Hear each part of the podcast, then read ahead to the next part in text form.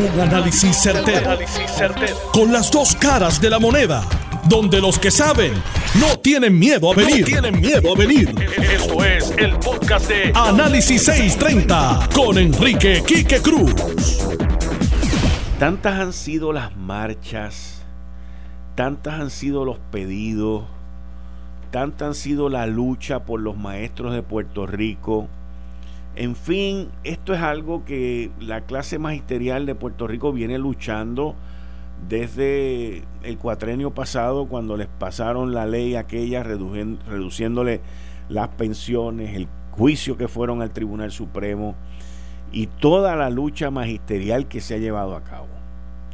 Esté usted o no de acuerdo, eso no tiene nada que ver. Esté usted o no de acuerdo con lo que se negoció, con lo que la Asociación de Maestros y Aida Díaz negociaron. Esté usted o no de acuerdo con lo que la Junta de Supervisión Fiscal aprobó, esté usted o no de acuerdo con lo que el gobernador Ricardo Rosselló está haciendo, yo no puedo creer, yo no puedo entender el por qué los maestros no votan si usted no está de acuerdo, vota que no y no lo ratifica. Y si usted está de acuerdo, vota que sí y lo ratifica. Pero aquí lo que va a ocurrir es que el no es el que va a ganar. Y en este tipo de situación, cuando vayan a donde la jueza Laura Taylor Swain y le den los resultados de la participación, los maestros se están exponiendo a que les corten más los maestros se están exponiendo a que la cosa salga peor de lo que va. Y yo no puedo, honestamente le digo, cuando yo vi esa noticia hoy, yo dije, pero esto es inverosímil, esto es de loco. ¿Cómo tú no vas a expresarte? ¿Cómo tú vas a dejar que otros decidan por ti? ¿Cómo después de haber caminado, luchado, hacer protesta, gritar, hablar malo y hacer 20 barbaridades, ahora de momento, pues no, estoy, me voy para Disney o, no voy para allá o yo no voy a ir a votar. Han tenido que extender el periodo de votación, señores, hasta el viernes por la baja participación. Pues entonces eso significa que a los maestros no les importa. Y eso significa que lo pueden recortar y pueden hacer lo que les dé la gana. O, o, lo otro que me puedo imaginar es que los maestros están asumiendo las mismas posturas del Partido Popular Democrático, que no tienen bodrogo y que no participan cuando no les gustan las cosas, que es el título de mi columna de hoy en el vocero. El Partido Popular Democrático se ha convertido en un partido sin bodrogo. No tiene, simple y sencillamente no los tiene. Tienes ahí cuatro machos y una mujer, una dama, cuatro caballeros y una dama, que quieren ser gobernadores de Puerto Rico y no hay. Carmen Yulín se los lleva a todos los demás. Carmen Yulín tiene bodrogo. ¿Cómo es que tú dices que esa es la de los bodrogos? Ok, está bien. Y entonces, esta situación de los maestros es algo que que en inglés es como mejor se puede decir, que es mind-boggling. Es inverosímil, pero inverosímil.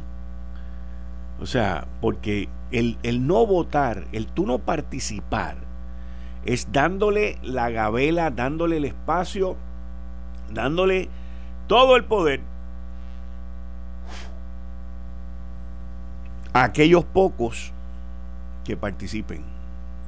Y ese es un problema, pero principalmente, señores, eso es un riesgo brutal. Miren, cambiándoles el tema, los maestros, señores, eso es ya problema de ustedes. Eso ya después no se quejen. Cambiando el tema, yo me acabo de enterar, antes de llegar aquí, me acabo de enterar de una situación y, y creo que la persona con quien uno debe hablar es con el comisionado de seguro porque tiene que ver con un seguro, que estamos hablando del seguro compulsorio. Y me entero de este caso, pero luego cuando empiezo a indagar me dicen que eso es uso y costumbre. Uso y costumbre. Esta persona la chocan en una intersección, hay un accidente y luego del accidente pues van a, a la oficina del seguro compulsorio con la querella donde dice que la otra persona fue quien me chocó, y no estoy hablando de mí, estoy usando esto como un ejemplo. Y vamos allí, y yo no sabía que ahora, en la oficina del seguro compulsorio, ellos eran jueces. Y ellos, eh, ellos podían dictaminar por encima de lo que dice la querella.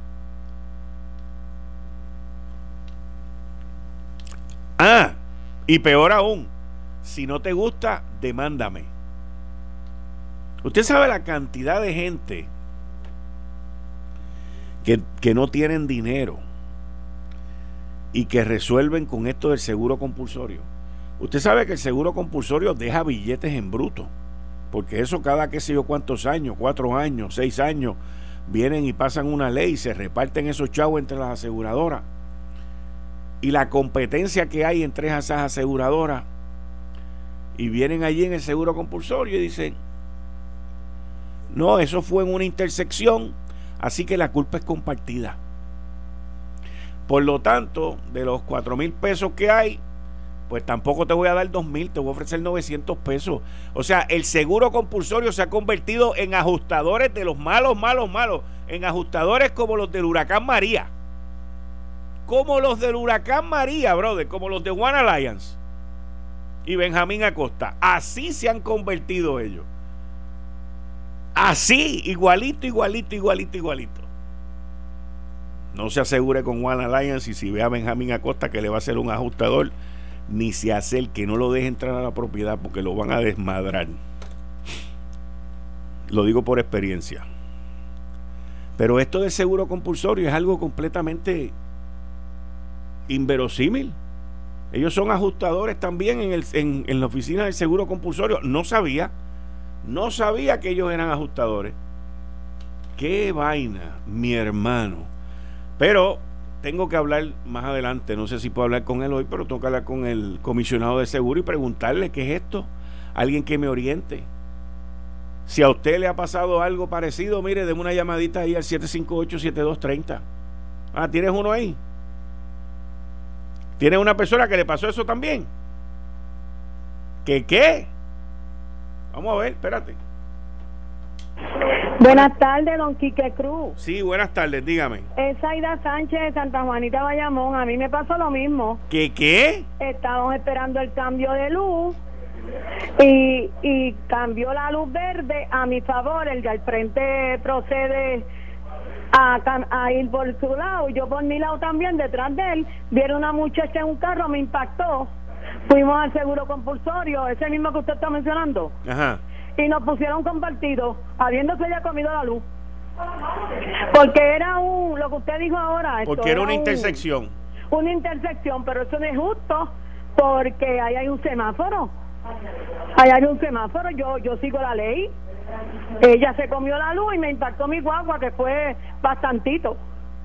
Todo el lado del pasajero, todo ese lado me lo raspó todo. ¿Y ya usted aceptó y le dieron su chavo y todo? Sí, arreglamos la guagua porque nosotros tenemos, por mi casa hay un jalatero y nos hizo un precio buenísimo, pero se iba más. Se iba más y ya la suelto a la gente que no, no, no, esa compañía no la, no la de eso. No la valide en la seguro compulsorio. Es una truquera. Nos vemos. Muchas gracias. Saludos y gracias por escucharme.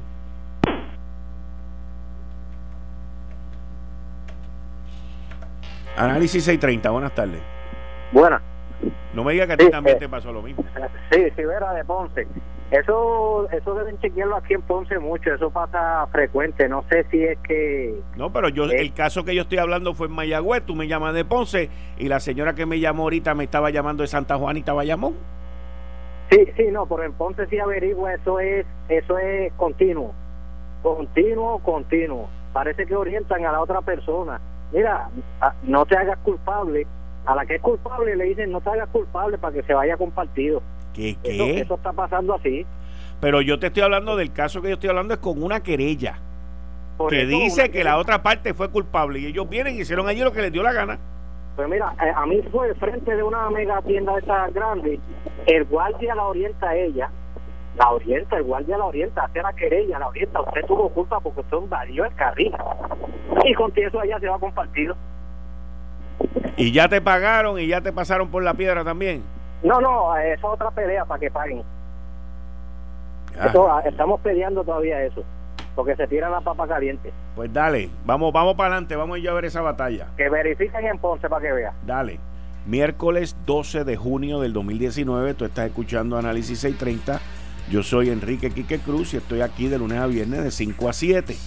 Y me escuchas a través del FM por el 94.3 FM en tu radio. El teléfono, el cuadro está encendido hasta home por esta situación que está ocurriendo en las oficinas del Seguro Compulsorio en donde ellos deciden en contra de las querellas. Ellos deciden porque ellos son juez y parte. Y si no te gusta, demanda. Eh, estás escuchando el podcast de Noti1. Análisis 630 con Enrique Quique Cruz. Se nos une ahora el licenciado Alfredo Casio. Por ahí anda Ronnie Jarabo. Díganle que toquenle la, la campanita para que se desapareció. Sí. Buenas tardes, Quique. Buenas tardes. Buenas tardes a todo el público que nos escucha, allá al vecino Jimmy que anda por ahí también. Y un placer estar nuevamente aquí con ustedes, que el miércoles pasado, pues, por compromisos profesionales no pude llegar. Bueno, mira, yo me he quedado bobo con lo que ha abrí las líneas telefónicas ahí un momentito y con un tema que yo jamás me imaginé que iba a ser así de, espeluznante, pero el abuso que se está llevando a cabo en las oficinas de el seguro compulsorio a través de toda la isla, porque es a través de toda la isla, correcto, donde tú tienes un accidente te chocan, el otro viene y dice que, pues, que tiene su seguro compulsorio, la querella dice que el otro fue el que te chocó, y, te voy a decir, tú que eres de Mayagüez, que es uno de los casos que escuché, saliendo del Mayagüez Mall, se llevaron a la persona enredada, la querella dice que la otra persona tiene la culpa, tan tan, van a la oficina del seguro compulsorio y el que está allí se convierte en un ajustador. Y dice que, que, como fue en una intersección, la responsabilidad es compartida. Correcto. Compartida. ¿Ok? ¿Te has tenido esos casos? Ah, ¿tú has atendido esos casos? Sí. Y entonces, pues si te dicen compartida, te podría decir, pues, creo que son cuatro mil pesos lo que dan, ¿verdad? pues te podría decir, pues te vamos a dar dos mil. No, no, es lo que él diga. Exactamente. A 900 pesos. Exactamente. Tuve una amistad que le pasó eso. ¿Y tú tuviste que demandar? No, no. Eh, y cuando se planteó, pues inmediatamente dieron para atrás y, ok, es el seguro del, que causó el, el accidente. Pero querían este hacer eso mismo. Pero ¿y cómo que tú lo planteaste? O sea, tú tuviste, que, tuviste que, enviar una carta. Cuando, eh, sí. Sí. ¿Y fue allí en Mayagüez? Sí. Porque el caso que yo estoy hablando es de Mayagüez. Sí, es de Mayagüez. Sí. ocurrió lo mismo. Y fue precisamente en, ese centro comercial, en el estacionamiento del centro comercial. Pero es que esa gente no son ajustadores, este. Eh, Alfredo, ellos no son ajustadores. Bueno, los que están en el seguro compulsorio lo que hacen es, procesar las reclamaciones. Correcto. Pero ¿cómo tú puedes, pero cómo tú, tú estando en la oficina del seguro compulsorio te puedes ir por encima de lo que hizo una querella? O sea, no, no, no, eso no, es legal. No puedes hacerlo. Pues por eso que te digo. O sea, tú tienes más poder que el policía que estuvo allí. Porque la, la, la no, en el caso que yo tuve, eh, la otra parte admitía que, que era el 100% no, pues sí, responsable. Lo sé, pero es que la mayoría de los casos que es así. Y el que está allí lo reparte a la manera que le da la gana. Porque, no, porque, o sea, en, el campo del seguro está lo que se llama la distribución de la pérdida. Eh, pero sí, pero no es contra los perjudicados. No, exactamente.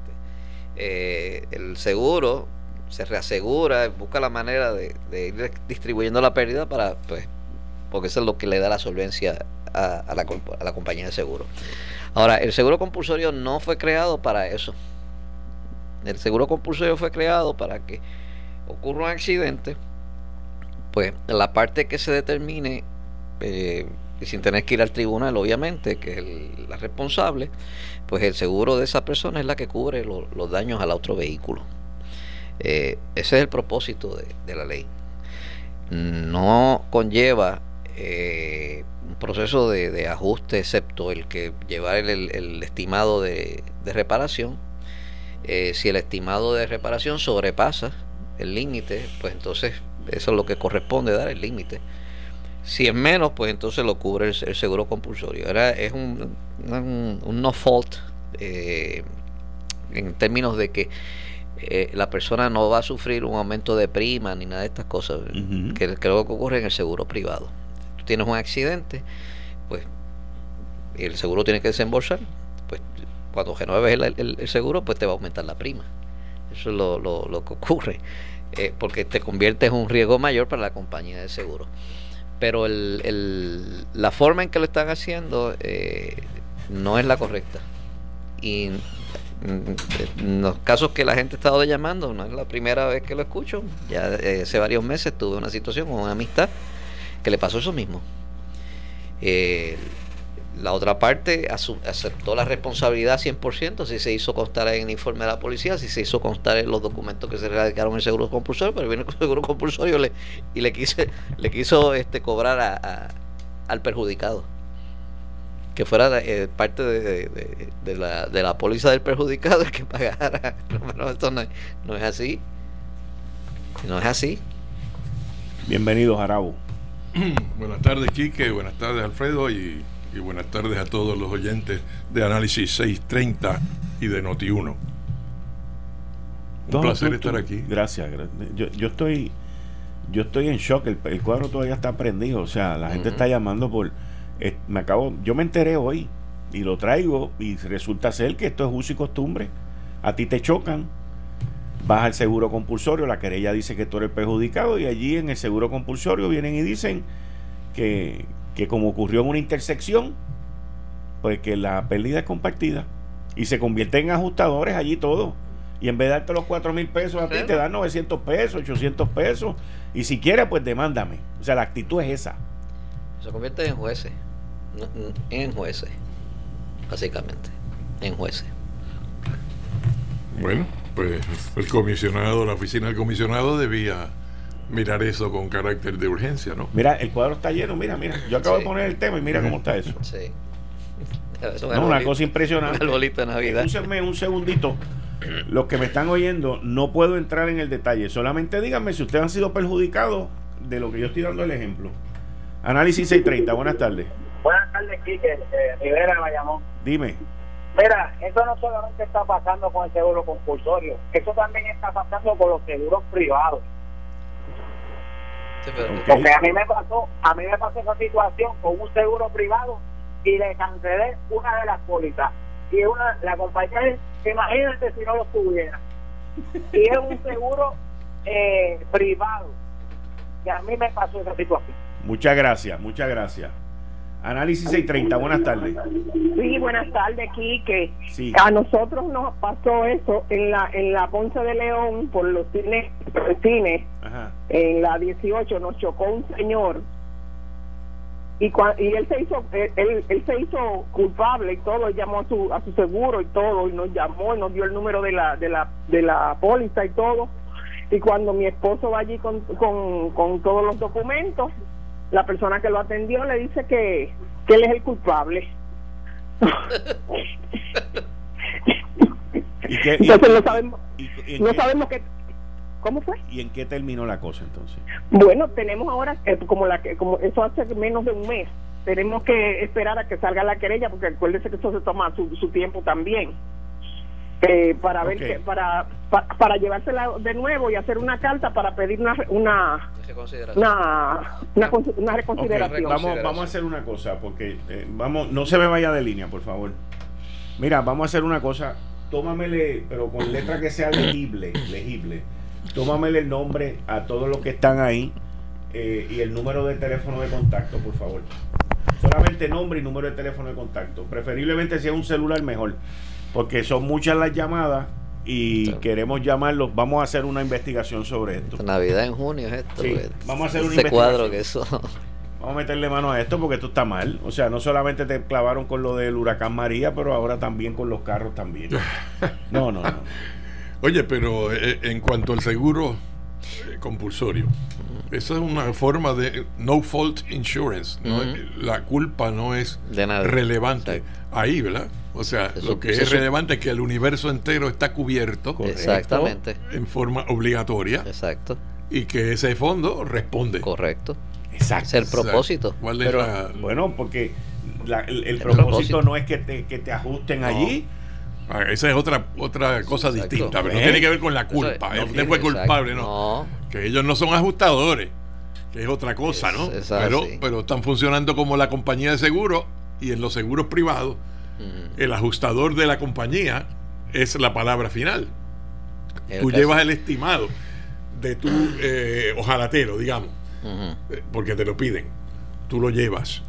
Eh, pero la palabra final de cuánto van a pagar después que deduzcan el deducible. Como me pasó a mí con, Antes era Benjamín Acosta y con One Alliance. Antes era así. Ahora ellos te dicen, estos son nuestros ojalateros Ve a uno de ellos. tiempo siempre ellos han tenido su lista de ojalateros eh, oficiales, por decirlo así. Exactamente.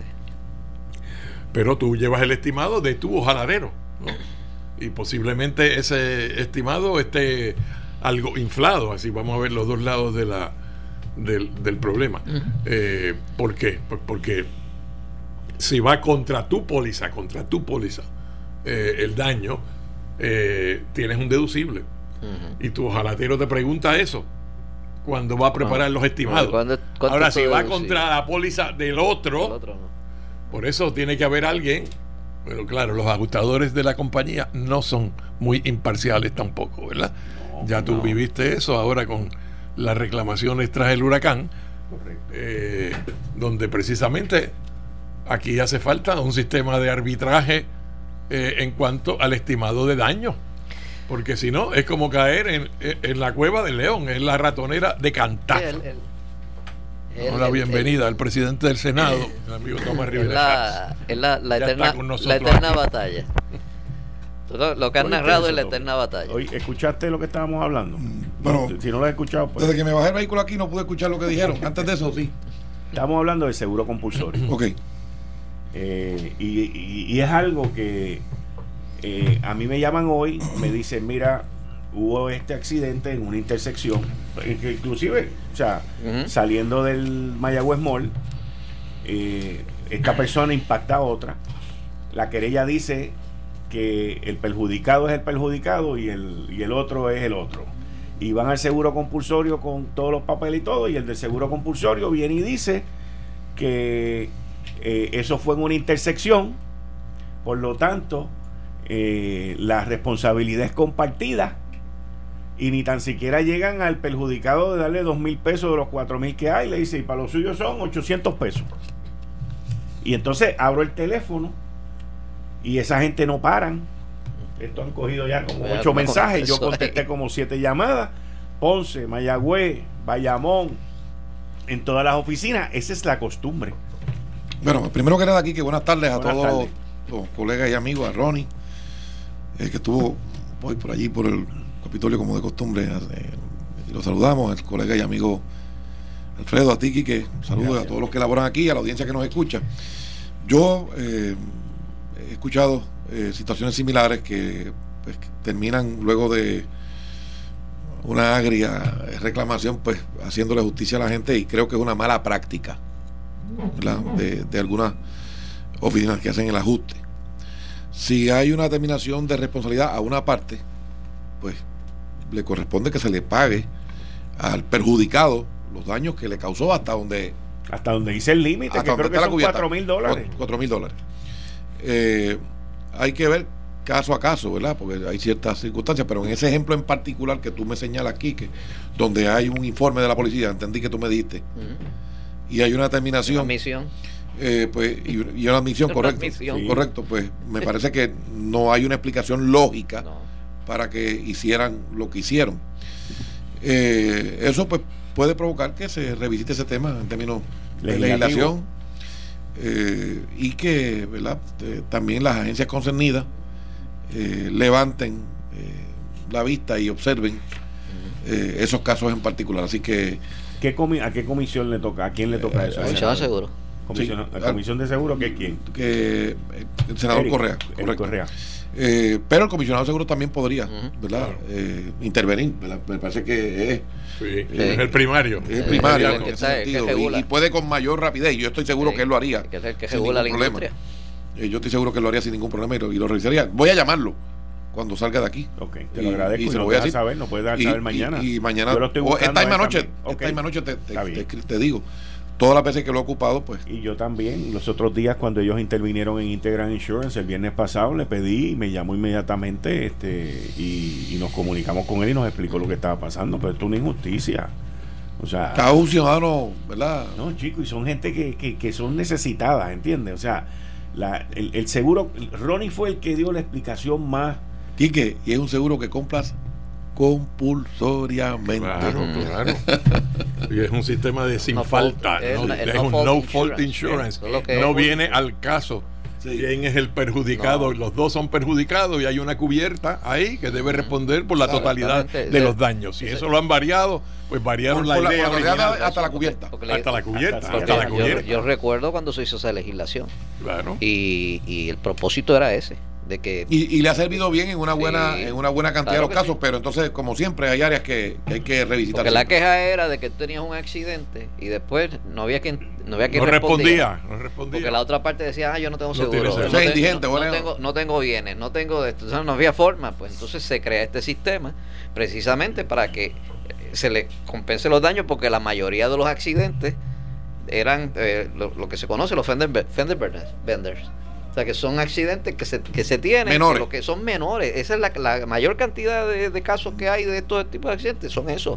De, eran, en aquel momento eran 3.000 3.000 o menos. Ahora son 4.000. Pero e, es ese, ese es el, bulk de casos eh, de accidentes de tránsito, está en ese range. Y para eso es el seguro compulsorio. Yo estoy, yo estoy en shock, de verdad.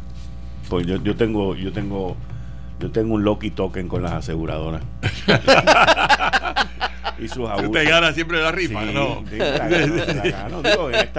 a, mí, a mí una vez me chocaron. A mí una vez me chocó, me chocó un individuo a las cinco y media de la mañana. Yo estaba saliendo de la panadería España. Porque me iba de viaje. Y paré allí. Cuando doy para atrás, viene este tipo, pero yo lo vi venir, o sea, ¡pam! Me metió un bimbazo brutal. Y el tipo se me va a la fuga. Y yo me le voy detrás. ¿Ok? Y entonces él vino, pasó el cementerio que está allí, se metió a mano derecha allí. Si te le fuiste detrás, no te fue la fuga, te fue la huida. Exacto, la huida. Okay, está bien, está bien. Se me fue la huida. Okay, está bien. Te está huyendo. Está bien. Y yo me le voy detrás. Y entonces se me mete, se mete en una urbanización cerrada, porque está cerrado allí, esto es vista mal o qué sé yo qué rayo. Sí, la verdad. Acceso controlado. Acceso controlado. Entonces yo vine y llamé a la policía. Me quedé allí parado. Y la policía vino rápido. Y yo le dije, mira, el tipo es así, así, así. Viró por aquella calle, pam, pam, pam. Y los policías vinieron y entraron. Y el tipo salió de donde estaba metido y dijo, sí, fui yo. Tomaron la querella, toda la cuestión. Abandonó la escena de un accidente. Todo, todo. parte del daño. todo. Y yo, pues está bien. Cuando voy al seguro compulsorio a reclamarle a él, para lo que falte los reclamos del mío, hago toda la gestión, me dicen que sí, toda la cosa. Entonces, el tipo tiene que ir allí, o sea, la, la otra parte tiene que ir allí y firmar. Pues el tipo no quería ir. Y yo, ah, pues eso lo vamos a resolver inmediatamente. Y llamé a la policía y les dije, mira, este tipo, pam, pam, pam. Y fueron, lo buscaron. Y lo llevaron. y lo llevaron a la oficina. Pero mira la que uno tiene que pasar. O sea. Ese no es el propósito de ese seguro. Exacto, exacto. Yo lo, que te puedo decir es que yo tuve una situación hace tres años. Eh, estaba detenido en un semáforo en Ponce. El semáforo cambia a verde. El carro que está al frente mío arranca. Yo arranco. La guagua mía tenía 300 y pico de caballos de fuerza cuando arranco. El carro del frente se, se, detiene porque se la apagó. Y yo le di por detrás. y le dije, para que esté seguro. Y ya. Vayan, resolvieron ningún pero Yo no tuve que ir a nada. Llegó el policía, digan, yo tuve la culpa. Acabó. Y, fue cubierto todo. No tuve ningún problema. Bueno, Kike, ¿qué más tenemos además de los seguros? Además de los seguros. Tenemos que hablar, tenemos que hablar contigo hoy sobre el proyecto que tú presentaste. ¿Cuál de todo? De la reforma electoral. Ajá. Este, y definitivamente que quiero hablar contigo sobre unos tweets que tú tiraste esta semana. ¿Cómo no? ¿Cuál en específico? Eh, ¿Empezamos con el proyecto o con los tweets? No, con los tweets para ponerle un poquito de picor a esto. Ah, bueno, lo vamos a tocar, lo vamos a tocar ya pues mismo. Lo vamos a tocar ya mismo. Mira, en caso de un acontecimiento fatal, ¿está usted protegido o ha tomado las medidas necesarias? Prepararse para algo que es inevitable con los planes de prearreglo de Suchville Memorial. Es bien importante que uno se prepare eh, con los planes de prearreglo de Suchville Memorial. Ofrecemos cremación, velación tradicional y tenemos planes integrados de funeraria cementerio con cremación, con unos prontos pagos y unas mensualidades bien cómodas, al igual que ofrecemos servicios de funeraria cementerio y velación tradicional con unos prontos pagos y unas mensualidades bien atractivas. Estamos ubicados con modernas y excelentes facilidades en Guaynabo a pasos de la carretera número 2 Visítenos o llámenos al 792-1872. 792-1872. 792-1872. Y uno de nuestros consejeros familiares gustosamente le atenderá. 792-1872. Nos puede buscar también en el internet bajo suchvillememorial.com. Voy a una pausa y de regreso estamos aquí con el gabinete de los miércoles. presidente del Senado, Tomás Rivera Chats el expresidente de la Cámara, Ronaldo Jarabo, y el licenciado Alfredo Ocasio. Eh, estás escuchando el podcast de Noti1. Análisis 630 con Enrique Quique Cruz. Antes de que entremos con el tema del proyecto electoral, electoral eh, vi unos tweets que el presidente del Senado envió. Uno, el, bueno, ambos son del 9 de junio me llamaron la atención mucho. Eh, dice, saludos Charlie, yo duermo muy bien. Ese fue el segundo. Este fue el segundo, ok. Él sabe hasta el orden. Porque escribo yo. que esa es una contestación a lo que Charlie le dijo a él. Como que los escribo yo. Buenas tardes, Puerto Rico. El vicepresidente del Partido Popular Democrático y alcalde de Isabela, el señor Charlie Delgado, junto a un senador que entró por ley de minoría, acusan al gobernador de poner en peligro las pensiones de los jubilados. De los jubilados. ¿Qué les parece?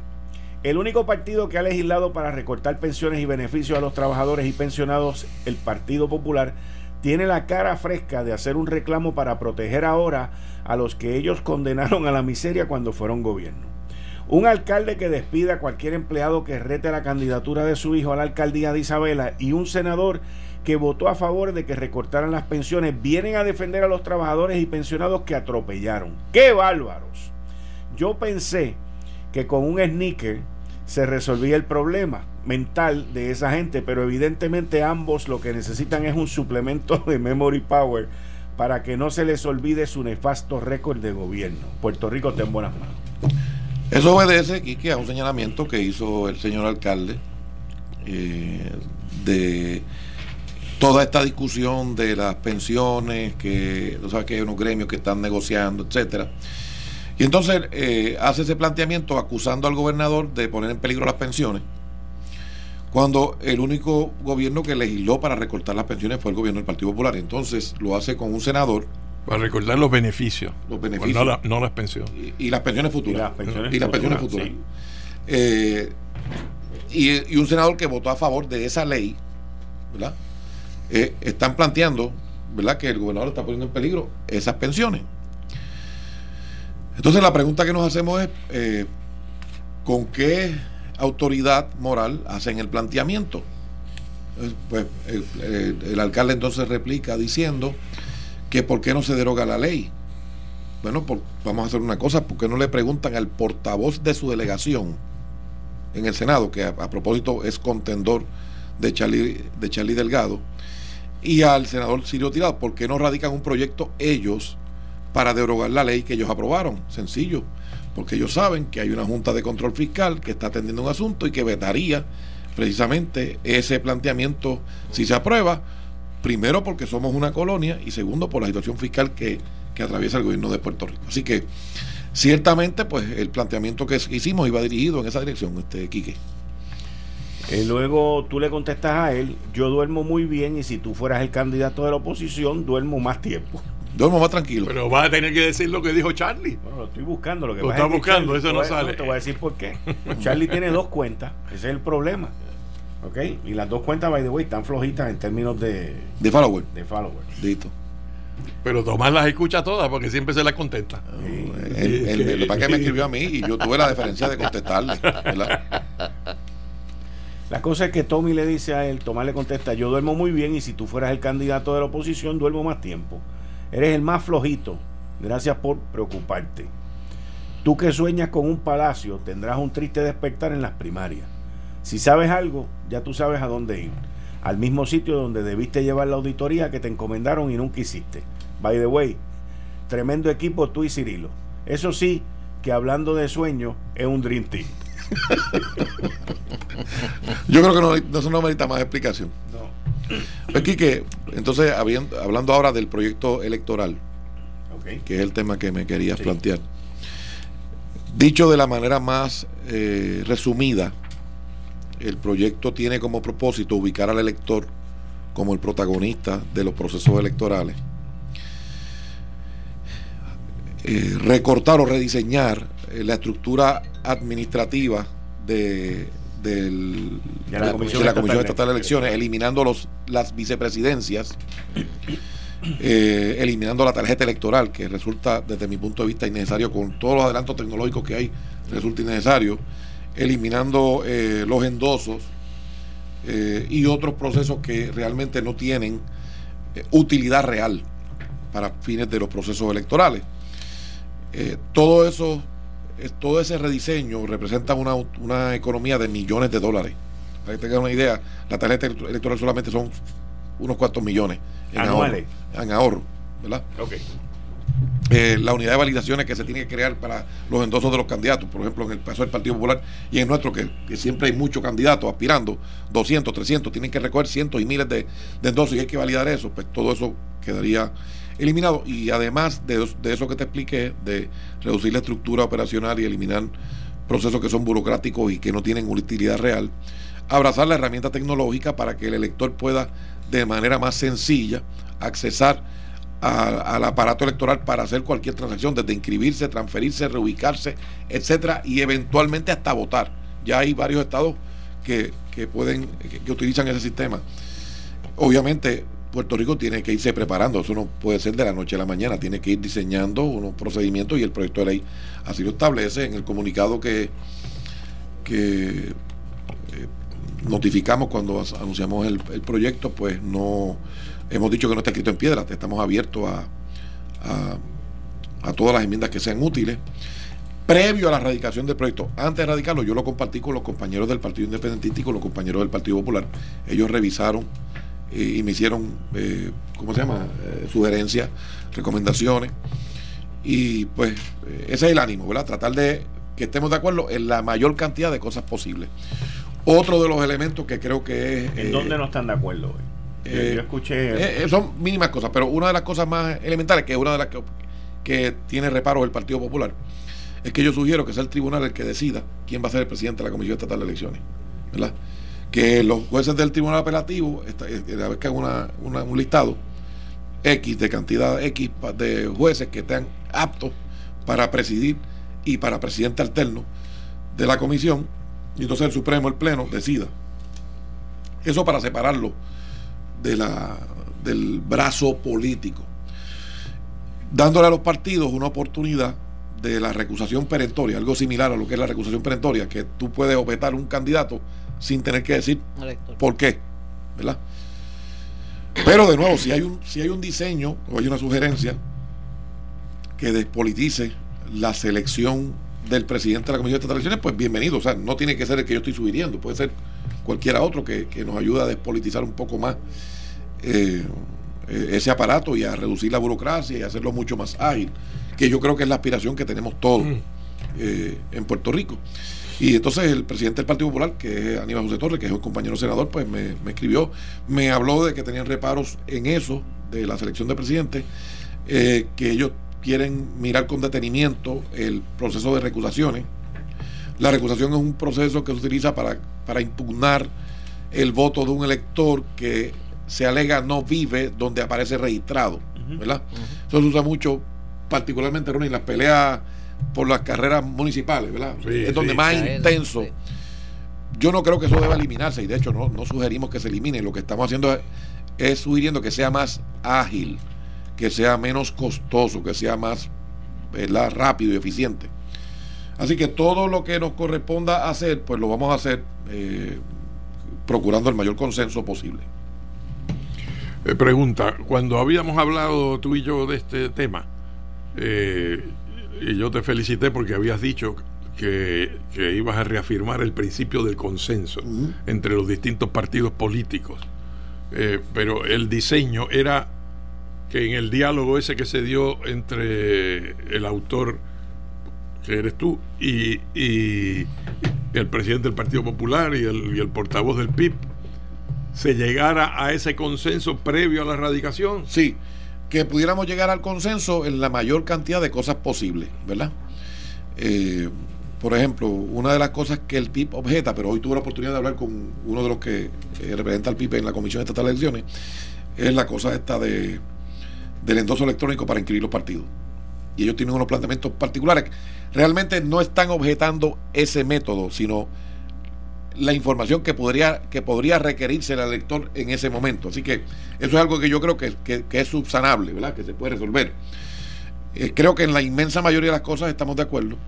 Habrá una que otra en que no vamos a estar de acuerdo, pero en el proceso de vistas públicas que comienzan el 19 de junio a las 9 de la mañana, el 19 de junio es miércoles, en el Salón Leopoldo Figueroa, en el Capitolio. Allí están citados los, los presidentes de los partidos políticos, los comisionados electorales y el presidente de la Comisión Estatal de Elecciones, para que den su primera impresión y, su sugerencia. Y cualquier otra persona que quiera, ¿verdad? De igual manera, hacer alguna sugerencia. Puerto Rico tiene mucha gente que, conoce el tema electoral. En el Partido Popular hay mucha gente que han sido comisionados electorales y han tenido eh, experiencia y, y lo mismo en el PNP y en el Partido Independentista y, gente que no está afiliada, que conocen eh, de procesos electorales y pues que estamos en la mejor disposición de, escuchar todas las sugerencias que nos permitan tener el mejor sistema electoral posible, más económico, ¿verdad? menos costoso, más ágil, sin arriesgar la confiabilidad del proceso. Por tanto, la radicación del proyecto no implica que se haya abandonado el compromiso con el consenso. No, de hecho, en el comunicado lo que dijimos fue que no está escrito en piedra, ¿verdad? Y este, este asunto del nombramiento, esto me llama a mí también la atención, porque a mí me gusta el sistema actual que existe, consenso entre los partidos, y si no hay consenso sobre el nombramiento, pues entonces que lo nombre el gobernador con el consentimiento de la Asamblea Legislativa. Eh, tú planteas llevarlo a la judicatura y sobre eso hay, hay diferencia. algunas dudas. Sí. Eso no es un deal breaker, eso no es no. para ti. No, lo, lo que, lo, que perseguimos, Ronnie, y amigos que nos escuchan, es procurar despolitizarlo un poco, que el partido de mayoría se sirva con la cuchara grande, ¿verdad? Si hay un mecanismo que permite apartar eso de, ¿verdad? Porque basta con que un comisionado, que puede ser el del propio partido de gobierno, Claro. Ya que no, no hay consenso. No hay consenso y ok, ah, mándalo para acá. ahora lo, Así que pues, eso es lo que queremos evitar. Así que no es un deal breaker, como muy bien tú señalas, Ronnie. Lo que queremos es buscar un método que sin apartarse del propósito político que tiene, no esté viciosamente politizado. Hacerlo más, más balanceado y más objetivo posible, hasta donde, hasta, donde, lo permitan las circunstancias. Porque esto es un proceso político electoral, correcto. Ok. Eso es, lo, eso es lo que persigue. Y creo que, ¿verdad? Tiene, grandes virtudes del proyecto. ¿Y cómo tú caes en esto del apelativo y del Supremo? O sea, para, Porque la única manera de... Yo soy, yo siempre he pensado que el presidente de la comisión debe ser un juez. Porque además de los rigores de la ley electoral, su toga. Un juez activo. Un juez activo, correcto, eso es lo que quiero decir. Tiene otros, otros rigores y le da una formalidad. Eh, de hecho, quien primero nombró jueces fue Rafael Hernández Colón. Rafael Hernández Colón.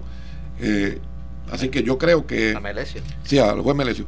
Creo que. Y, y Melesio fue renominado después por Pedro Rosselló. Correcto. Así que creo que la figura de un juez eh, reviste de, de, una formalidad adicional, ¿verdad? Eh, y le, brinda confianza. Así que esa es la única razón por la cual tratamos de ubicarlo en el rama judicial. Que igualmente, Ronnie, no tendría que ser necesariamente por votación.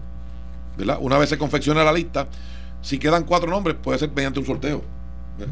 Y, y, entonces no, no está el ingrediente de la votación per se, si es que, si es que eso es lo que, lo que le preocupa a alguna gente, ¿verdad? por lo menos estás abierta a sugerencias, ¿verdad? Claro, sí, sí, por supuesto. de que sea un juez, claro. En el caso de, de, Melesio, que, Melesio fue mi director de servicios legislativos, eh, y después, como dijeron ustedes, pues fue nombrado eh, a, presidir la comisión y renominado nuevamente.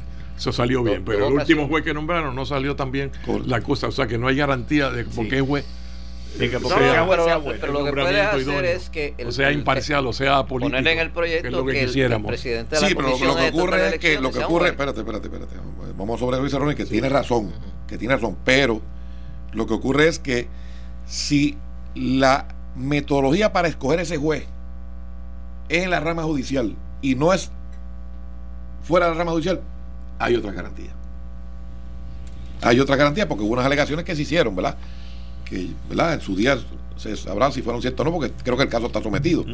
Pero cuando es la propia judicatura la que selecciona, libre de cualquier otro, de cualquier otra consideración que, fueron algunas de las imputaciones que se hicieron, Ronnie, a eso es que me refiero. Pero podría establecerse que en el mismo proyecto que el presidente de la Comisión Estatal de Elecciones tiene que ser un, debe, ser un, tiene que ser un juez. Yo, creo que en eso, que sea en eso no hay problema. En eso no creo que haya tanto problema. No es cómo se escoge. Exactamente. Y yo creo que hay formas de, y yo, yo de verdad yo pienso que, lo podemos, lo podemos lograr. Como, está la, situación ahora, que no necesariamente puede ser un juez, puede ser otra, otra persona y que ha ocurrido. Eh, pero si en el proyecto se, se, pone esa garantía de que debe ser un juez, que tiene que ser un juez, eh, pues entonces se selecciona. Eh, obviamente excluyendo a los jueces del Tribunal Supremo. Claro. Pero de, ahí en adelante, los de apelativo y de, sí, los de instancia. pues, puede se puede escoger de, ahí. Y ahí son doscientos y pico de jueces. alguien bueno va a salir de ahí. digo, yo estimo que todos los jueces son todos son buenos personas buenas pero hay, alguien bueno para la comisión estatal sí, apto, que, eh, que, tenga su perfil su formación el conocimiento lo, ubique como porque no todos tú puedes traer un juez que se haya dedicado a la sala criminal pero del campo electoral no conozca Sí, sí, sí, no, de acuerdo contigo. Puede haber otro juez que sí tiene conocimiento del, proceso electoral y, o administrativo. O administrativo, correcto. Está interesante. Eh, eso va a estar, ese proyecto me imagino que no va a estar en esta sesión.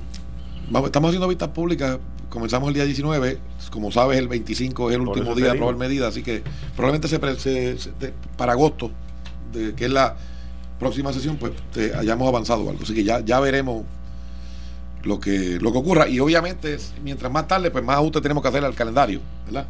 Revisitar si qué cosas pueden implementarse y cuáles no en este ciclo electoral. Ok, ok. Eh, Ronnie, tú tienes ahí, estás mirando lo del presupuesto, ¿verdad? mirando los dos presupuestos, el que... El, gobernador y el de la Junta. Sí. el que comenzó fue a vistas hoy y, y el que la Junta nos envían, la Junta le envió una carta al presidente del Senado detallando los cambios que están haciendo y justificándolo según ellos. Lo que yo tengo que decir sobre eso, Ronnie, Ronnie eh, Quique y el, es lo siguiente. Al cabo de dos años y medio, si miramos hacia atrás, desde que Ricardo Rosselló asumió la gobernación y nosotros el control de las cámaras legislativas, este sería el tercer presupuesto, ¿verdad? Que se presenta. El primero, si ustedes recuerdan, hubo eh, una discusión de que si la Junta lo iba a aceptar o no lo iba a aceptar y terminaron aceptándolo. El primero. El segundo fue el presupuesto que la Junta sugirió, un presupuesto mayor al que terminó aprobando la Asamblea Legislativa. O sea, 50 millones. Exacto, la Asamblea Legislativa aprobó un presupuesto menor, incluyendo el bono, y todas las cosas estas que ellos objetaban, pero, pero menor en gasto al que proponía la Asamblea, eh, perdón, la Junta de Control Fiscal. Y el tercero es el que nos ocupa. Ok. Así que hay tres presupuestos que ha sometido el gobernador, uno que pasó sin dificultad el segundo, que a pesar de que era menor que el de la Junta, la Junta lo modificó en algunos, en algunos renglones. Y este tercero, que es el que está ahora ¿verdad? en la discusión. En los tres presupuestos, todos los estimados de recaudos que hizo el gobierno de Puerto Rico se superaron. Así que no se sobreestimó recaudo, se estimó, digamos, conservadoramente. conservadoramente y entonces ahora eh, se rebasó los 900 millones en, en exceso del estimado de recaudo. Así que... Se recaudó. Exacto. Eh, se recaudó en exceso, en exceso. De, de, 900 millones de lo que se había estimado, sobre lo que se había estimado. Al 30 de abril esa Al, cantidad. Correcto, que ese número... Todavía faltan dos meses. Más. Claro, ese número, por supuesto, yo creo que va a rebasar el billón de dólares. Sí, lo va a rebasar. Eh, así que, bueno. Tres presupuestos que han sido sometidos y que la variación ha sido mínima en el segundo, ¿verdad? Y en el tercero, pues hay una controversia de 560 millones. 573. 573 millones, correcto, ese es el número exacto. La Junta de Control Fiscal, Quique, Ronnie, Alfredo y pueblo que nos escuchan, ha enmendado su plan fiscal seis veces. Tienen un presupuesto altísimo. Tienen bufetes, firmas de auditores, de banqueros, de contadores, tienen a todos los que ellos extienden son las eminencias en esos asuntos fiscales y presupuestarios. Y resulta que con todo y eso, seis veces han enmendado su plan fiscal. Seis veces en tres años. ¿Qué quiere decir eso, Quique? Que los que han tenido problemas con los números son ellos. De hecho, en el segundo presupuesto, tú recordarás que ellos decían que se iba a recaudar menos y se equivocaron y entonces dijeron que iba a haber un crecimiento, me parece que de 6 punto algo por ciento en este año que está terminando ahora. Y, si se aplicaba el 6 punto algo que ellos estimaron a base de lo que se recaudó en el anterior, pasó lo que yo dije aquí que iba a pasar, que íbamos a recoger sobre 900 millones por encima, perdón, sobre 800 yo dije, y hemos recogido sobre 900. Al 30 de abril. Al 30 de abril. Así que, de nuevo, los que han tenido problemas con sus números y han tenido que estar enmendando su plan fiscal son ellos. Y no olviden ustedes que los miembros de la Junta dijeron cuando el impacto del huracán María, no sé si tú lo recuerdas, Ronnie, vamos a liberar un billón de dólares. Mil millones. Mil millones. Mil millones, un billón, para que...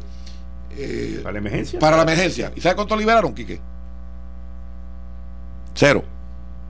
Lo que, lo que se consiguió fue los millones de dólares que repartimos, un millón por, a cada municipio. A cada municipio para ayudarlos, que, que no era suficiente para el, el impacto fiscal que le representó restaurar, limpiar, eh, poner en condiciones sus respectivos gobiernos municipales a los 78 alcaldesas y alcaldes de Puerto Rico. Así que de nuevo, hoy tenemos para este tercer presupuesto una junta fiscal que ha tenido que enmendar seis veces su plan fiscal con un presupuesto de 560 millones menos, perdón, 573 millones 573. menos eh, que el del gobernador. Entonces, hablando de que hay que eliminar el bono, recortar pensiones, entre otras cosas que ellos quieren eliminar.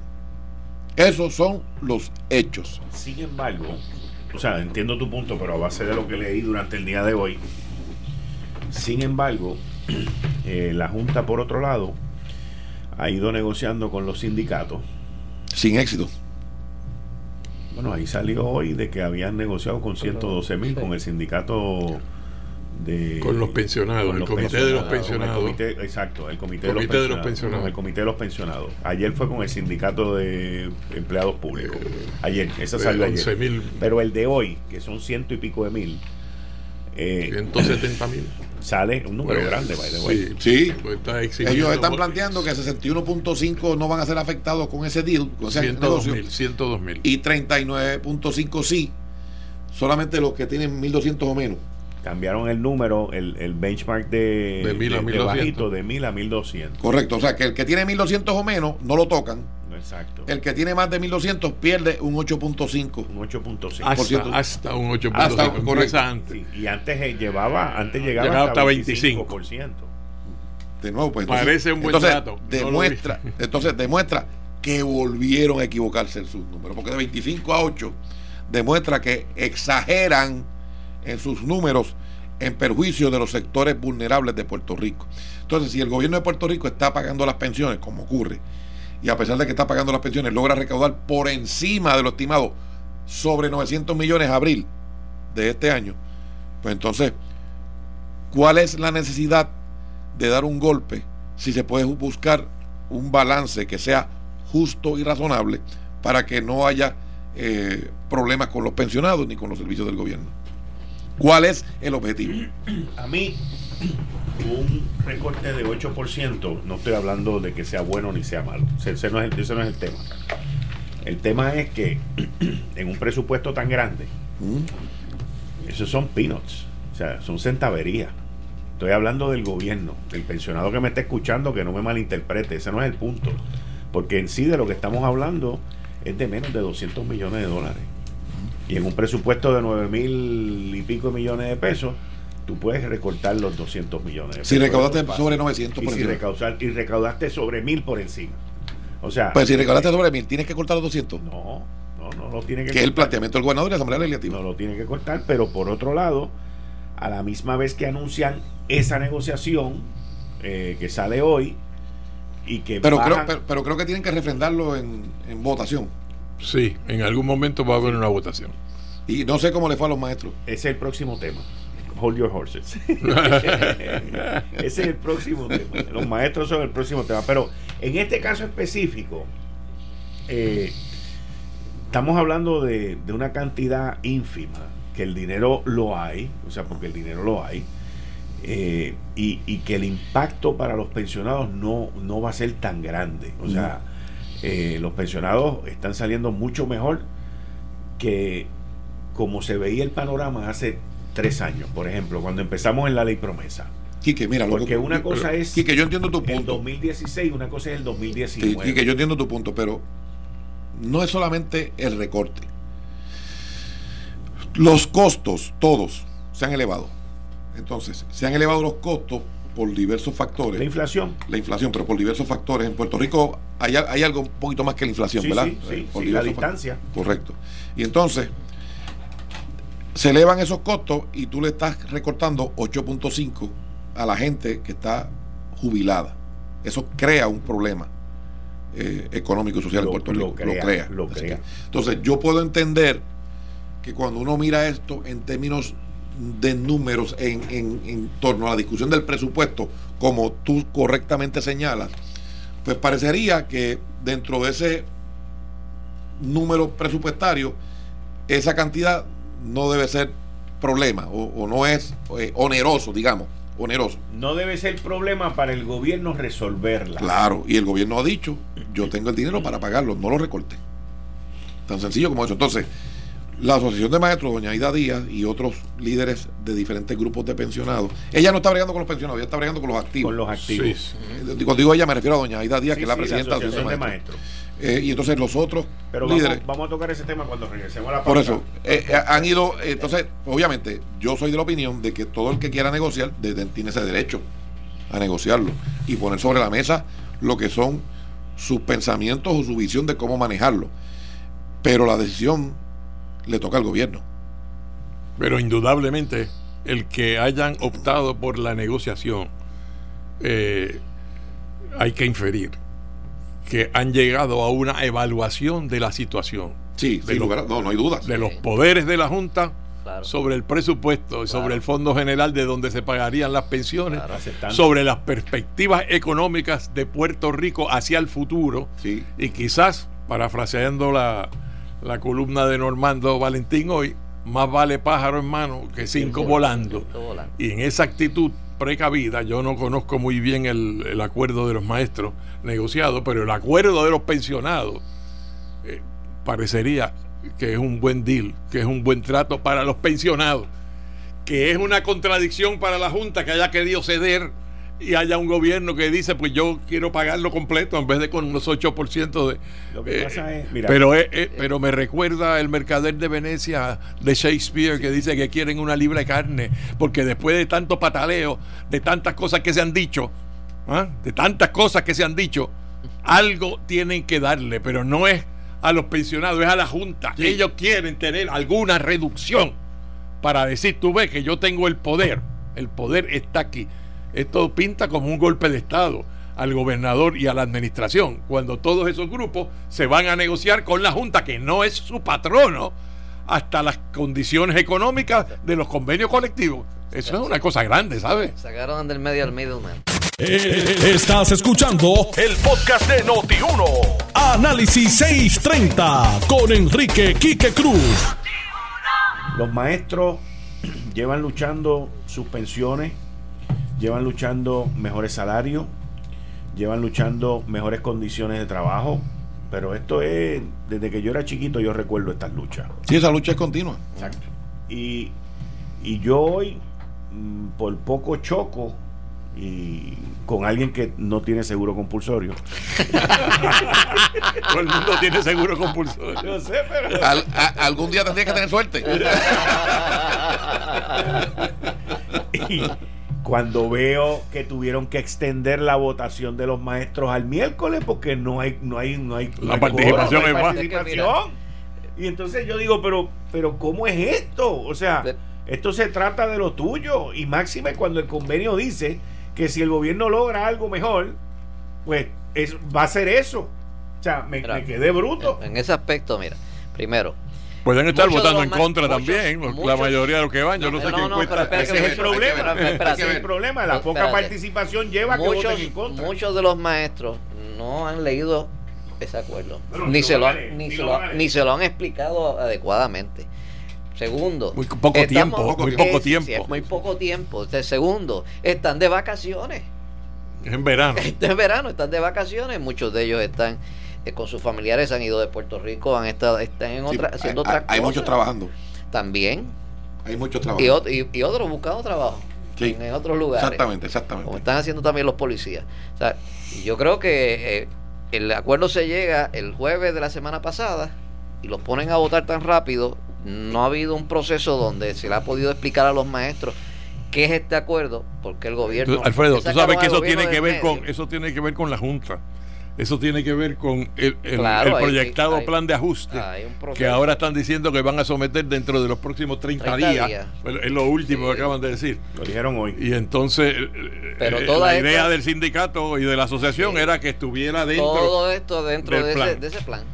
pero es que es muy acelerado eso. Exacto, y es, y, es, y es necesario en este tipo de acuerdos que Se conlleva pretenden- tanto. pretenden un presupuesto aprobado Eh. desde el 30 de junio y, y necesitan 30 días que anuncian hoy que rebasan el 30 de junio para hacer el plan de ajuste. Exacto. O sea, la Junta ha sido un fiasco.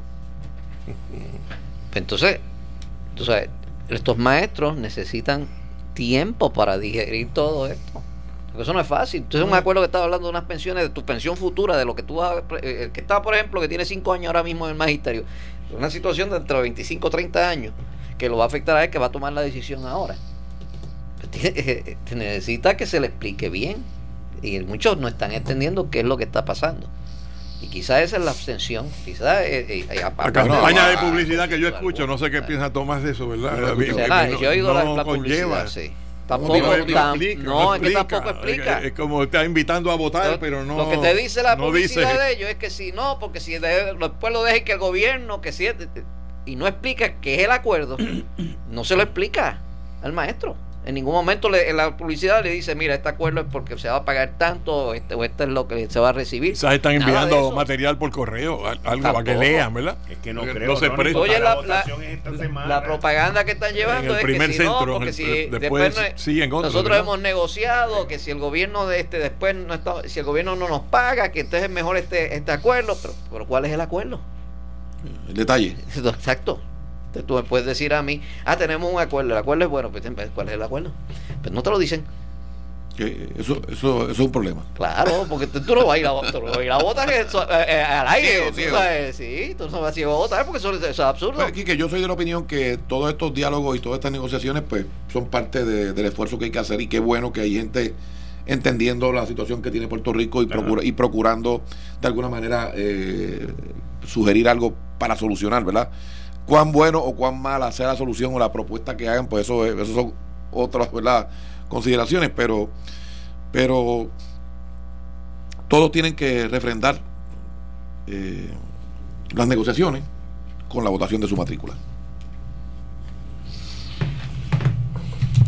El viernes es el último día. Pero si no le explican a su matrícula, ¿Cómo entonces puede.? Pasado mañana, tú estás diciendo. Pasado mañana. Si no le explican, ¿Cuál fue la extensión? ¿Cómo puede tener una, una decisión inteligente? que era de hasta hoy. Hasta el viernes. Era no, no, no, no, hasta hoy yo creo que, es que era hasta hoy. Y de hoy extendieron 48 horas. Sí, pero no, entonces en no adición. No creo que haga una gran diferencia. No, pero, pero no, yo no creo que va a ser diferencia, pero voy a añadir otro, otro elemento, que esa es la palabra tuya, otro elemento que añade a la confusión en todo esto, de lo que estaba también diciendo Alfredo o sea, hoy entonces te sale en la primera plana de un periódico que ciento y pico de mil este, empleados, eh, perdón, pensionados, el, comité de los pensionados, pues este, aprobaron una, una negociación. mantiene el 100%. ¿Ok? Y entonces, si yo fuera maestro, ¿qué yo diría?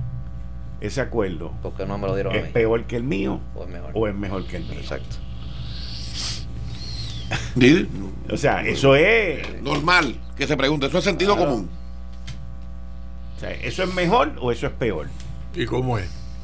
¿Es en mi opinión, mejor, es peor. En mi opinión, no puedes comparar chinas con chinas porque unos están retirados y los otros están activos. Mm. ¿Ves? ¿En cuáles son las áreas comunes que se parecen? Eso hay que verlo. Que ambos planes, el que está trabajando ahora y el que está pensionado, van a estar protegidos. O sea, el gobierno va a poner unos fondos y unos dineros para proteger esas pensiones en futuro en caso de que se vuelva a caer estarían asegurados. Estarían asegurados. Que no están como porque hoy no lo están. exactamente. Hoy no lo están. acreedores no asegurados a, acreedores garantizados por lo menos. La garantía del compromiso de, ese, de, esos números. Exactamente. De esa entidad que controla el gobierno y que a través de estas negociaciones está tomando el poder. Y, a, través del, y a través del presupuesto yo no sé cómo el gobernador permitió eh, que pasara eso. que esos grupos de, eh, eso es un desvío. Pero es que no lo puede evitar si, si, si, pudo haber este, estado en comunicación con, con estos grupos que, afectados, vulnerables, que los van a llevar allá a negociar. la, la, comunicación del gobernador es que no le van a afectar las pensiones. Lo dijo claramente. Eh, lo, que, lo que, y, lo que, dice, lo que Tommy dice es verdad. O sea, lo que Tommy está diciendo es yo como gobernador, pues me puedo reunir contigo y todo eso, pero te voy a estar diciendo mi política pública. y mi política pública es... No recortarte. Que yo no te voy a recortar y que yo tengo los chavos para pagar. Pero ¿qué pasa? Que obviamente hay una entidad, por nuestra situación colonial, hay una entidad que es la que dice en términos del billete cómo es que se va a hacer. Pues tú vas a ir para allá arriba también a preguntar. Yo creo que el, la premisa que está aquí...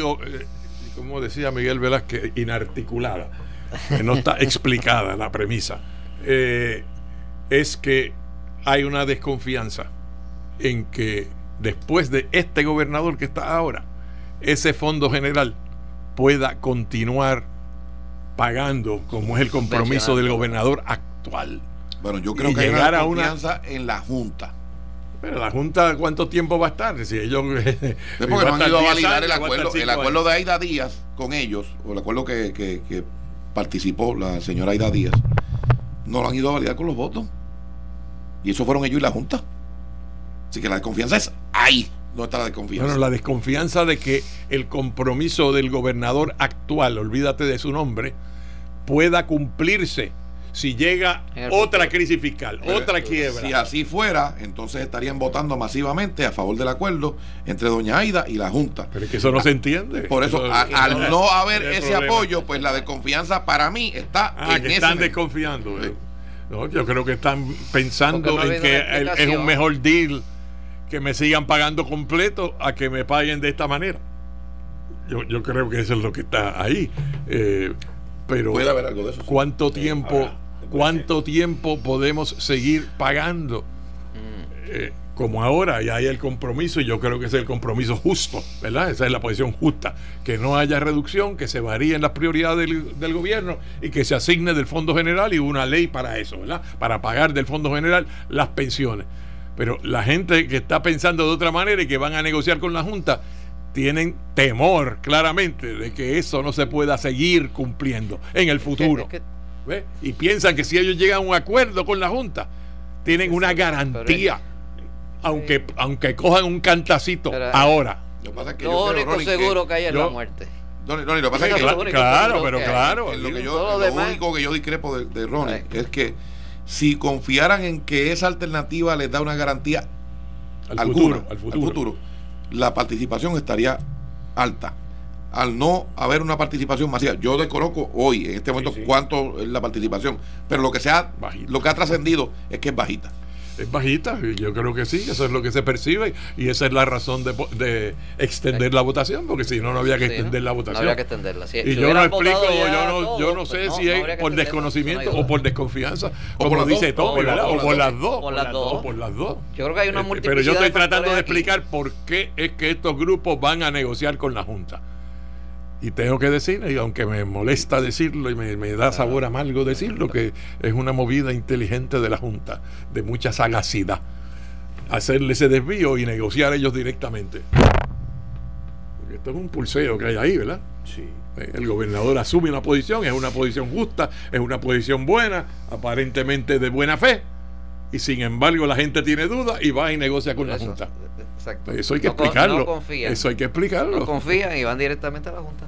Porque ahora ven acá, te voy a hacer una pregunta a, a- a- a ti, Tommy, y a, y a Ronnie también, y a Alfredo. O sea, la única ventaja, la única ventaja que yo le veo a ir a la Junta es el cambio en el sistema de las pensiones. O sea, que se convierten en un Es un acreedor asegurado. Exacto. O sea, o sea, No, lo que pasa es que el detalle del acuerdo, en cómo quedarían, también es que, hay que tienes que verlo. Porque eh, no, no, lo que yo he escuchado es que no es uniforme. ¿verdad? En algunos casos hay una fórmula y en otros pues hay una, correcto. hay una diferente. Así que correcto. eso también puede estar incidiendo, Ronnie, en cuántos maestros activos tengan la cantidad de años para caer en una fórmula o caer en la otra. Eso también puede estar incidiendo. Así que de nuevo, eh, eh, yo Pero, o sea, yo quiero volver al, al- al punto este de, de- de que es seguro, que es lo que tú estás diciendo, Ronnie. De que con la Junta, las pensiones entonces pasarían a ser un fideicomiso que estaría asegurado porque la Junta inclusive le ha dicho a la jueza Laura Taylor Swain hoy, cuando presentó el de los pensionados, de que los fondos ya los tienen identificados y de que va- van, a, van a ver los fondos para cumplir con esas Unos fideicomisos. pensiones, que son unos fideicomisos. Pues entonces mi pregunta viene a ser, ¿por qué ustedes no, no, por qué el gobernador y ustedes no hicieron ese, esa fórmula para decir, pues nosotros vamos a pagar por las pensiones?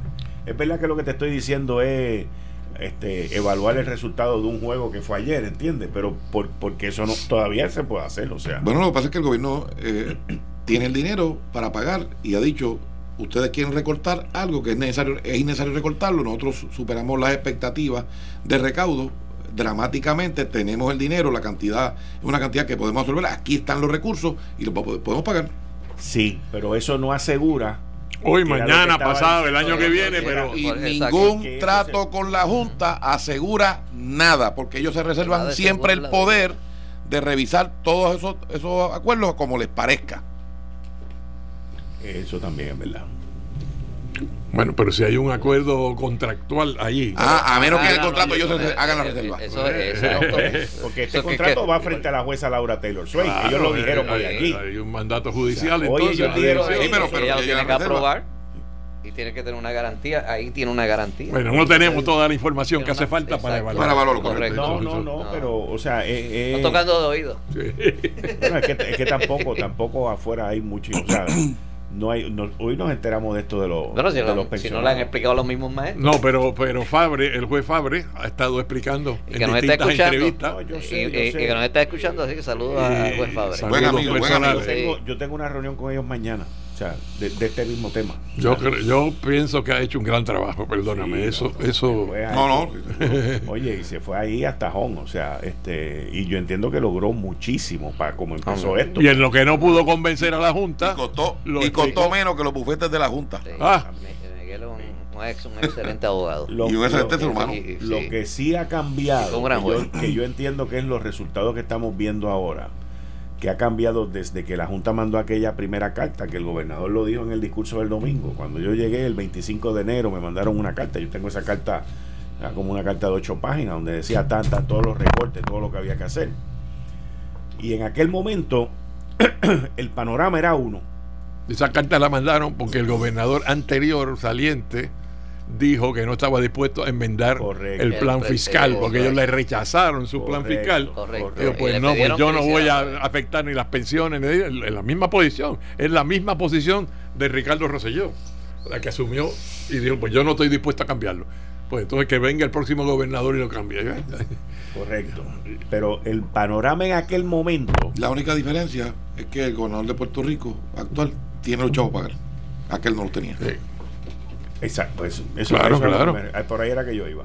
El panorama en aquel momento. Y se legisló en el 2017 para pagarlos directamente del Fondo General. Pero en aquel momento no había el dinero, porque el panorama era completamente distinto en el 2016. y el panorama hoy en día es Sí, pero la legislación. tengo 14 mil millones de pesos en los bancos. Sí, la legislación este del 2017 lo que hizo fue encaminar un procedimiento fue encaminar un procedimiento para llegar a donde estamos. pero estás hablando de las pensiones. Claro, sí, de las pensiones. Yo estoy hablando del panorama de dinero. ¿Ves? Total. o sea, en aquel momento, cuando el gobernador Ricardo Rosselló entra en oficina, según me lo ha dicho a mí Raúl Maldonado, y el mismo gobernador lo dijo el domingo, me dejaron el gobierno con 300 millones de pesos en la cara. Con menos de 300 millones. Hoy, por todos los impuestos que nos metieron la administración pasada, porque no, no o sea, no, no tampoco celebremos este el alioli aquí. O sea, hoy con todos esos impuestos y todo lo que nos hicieron, más los recortes que se han llevado a cabo y todo estos revoluciones, en los bancos hay 12 mil, 13 mil millones de pesos. Este presupuesto va a tener un excedente de mil millones de dólares. Y los panoramas, y el panorama que se ve por ahí para abajo va a ser excelente. Mejor, Muchísimo A mí no me gusta eso cuando el gobierno dice tengo 6 mil millones aquí para esto y, ahora tú dices que son 12, son 12. y tal y cual. Y yo, son 12. Yo, eh, son 12. Entonces tenemos una junta que dice, no, mira, eh, este, eh, aquí está sobreestimado esto, esto y esto. Y, eso yo lo quiero para reservarlo y, eso lo quiero para esto y eso lo quiero y esa gente, esa junta que dice eso ha fallado en todos sus pronósticos. Cuando eh, tenían el empeño aquel de la ley 80, decían que, si se derogaba la ley 80 se inyectaban 300 millones y, una explicación que dieron olímpica y alguna gente aquí en Puerto Rico se la compró. Entonces no derogamos la ley 80 y ¿qué pasó? El desempleo se redujo a un número más bajo en 40 años. La tasa de participación laboral aumentó, los indicadores económicos comenzaron a dar señales de recuperación. Así que la Junta en lo que ha sido consistente es en equivocarse en su estimado. Una y otra vez. Seis planes fiscales en dos años y medio. Yo quisiera saber si Trump tuviera aquel programa. ¿Tú te acuerdas de aquel programa que él tenía? Que tenía Trump antes de ser presidente. Sí, sí, You're fired. The, Apprentice. si, si, la Junta hubiese fallado seis veces en ese programa, ¿qué hubiese dicho Trump, Quique? ¿Qué hubiese dicho Trump? You're fired. You're fired. Por eso que no han sometido todavía los nombramientos. Qué raro, ¿verdad? Qué raro. Están pidiendo el cerciorario. Eh, atrasándolo de nuevo. están pidiendo la, ampliación a la, a la Corte Apelativa. Eh, ya descubrí cómo es que retienen la jurisdicción, este, como es un state del mandato. Claro. Eh, y entonces, este, se quedan con el mandato y, pero pero se lo van a dar, obviamente, y probablemente el, Supremo acepte emitir el cerciorario. Eh, y hay ahí unos planteamientos tremendos porque radicó todo el mundo. Todo el mundo radicó. El gobierno, que ya lo, hemos discutido, la Junta, Aurelios y Lautier. ¿no? y esa va a ser una decisión bien importante para el futuro del Estado de Puerto Rico. Bueno, este, relevante, bien relevante, sí. Va a ser, Un, un, retrato. Sí. Una radiografía, digamos. Bien, fuerte. Si el Supremo se expresa. Si se expresa. Porque también puede ser. Como quiera, eh, como quiera va a estar eh, como eh, el asunto fundamental y medular es si la Junta es territorial o es federal. Eso ya lo, eso ya lo decidieron, que es territorial.